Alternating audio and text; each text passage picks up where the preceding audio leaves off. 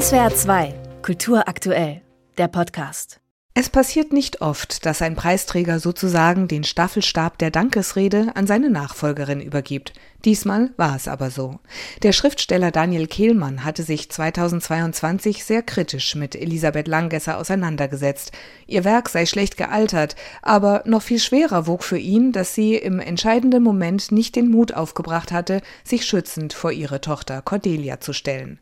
Cordelia wurde von den Nationalsozialisten deportiert, überlebte und wurde nach dem Krieg nach Schweden gebracht. Ihre Erinnerungen sind in dem Buch Gebranntes Kind sucht das Feuer nachzulesen, das Daniel Kehlmann zu den großen Werken der Holocaust-Zeitzeugenschaft zählt. Und so erlaube ich mir gerade in dem Moment, da ich dankbar diesen Preis annehme, die Bemerkung, dass auch ein Cordelia Edwardson-Preis einen guten Klang und guten Sinn hätte. Die Stadt Alzey und ihr literarischer Beirat diskutieren eine Namensänderung oder Erweiterung. Passiert ist bislang nichts. Daher wurde die Dankesrede in diesem Jahr mit besonderer Spannung erwartet. Alle schauten auf Nora Bossong. Diese warb zunächst für Verständnis für die Schriftstellerin Elisabeth Langesser, die mit ihrem strengen katholischen Glauben in ihrer Zeit verhaftet gewesen sei. Eine Zeit noch vor dem Zweiten Vatikanischen Konzil, also noch bevor die katholische Kirche ihre Beziehungen zu den anderen Religionen neu definierte. Das zeige sich vor allem in Langessers Roman Das unauslöschliche Siegel von 1946 mit einem getauften Juden als Hauptfigur. Langesser lebt, so lese ich sie, in einem Glauben einer zu heilenden, einer heilen Welt. Dieser Glaube aber an eine wiedergewonnene oder wiederzugewinnende heile Welt hatte sich zum Zeitpunkt der Veröffentlichung vollkommen verkehrt.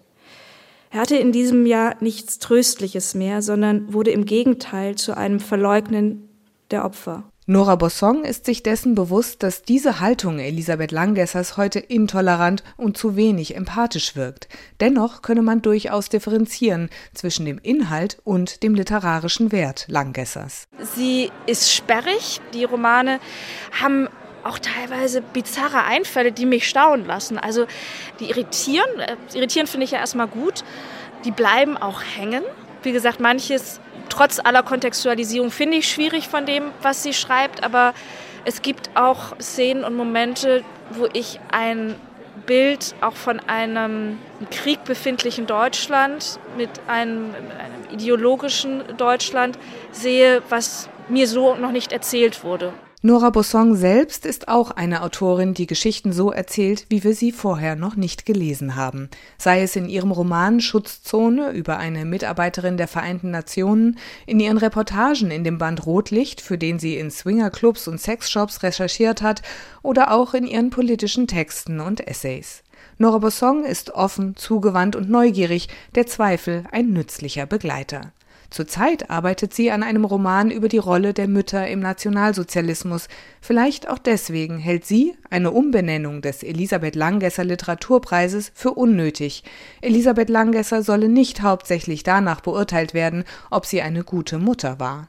Nora Bossong stellte stattdessen die Auseinandersetzung mit der Literatur in den Mittelpunkt, und die ist dann am spannendsten, wenn sie nicht eindeutig ist. Langesser hält als moralische Instanz heute sicher nicht mehr stand, aber ich glaube, dass es äußerst produktiv ist, sich an einer solchen Autorin zu reiben und eben nicht der Geschichte aus dem Weg zu gehen.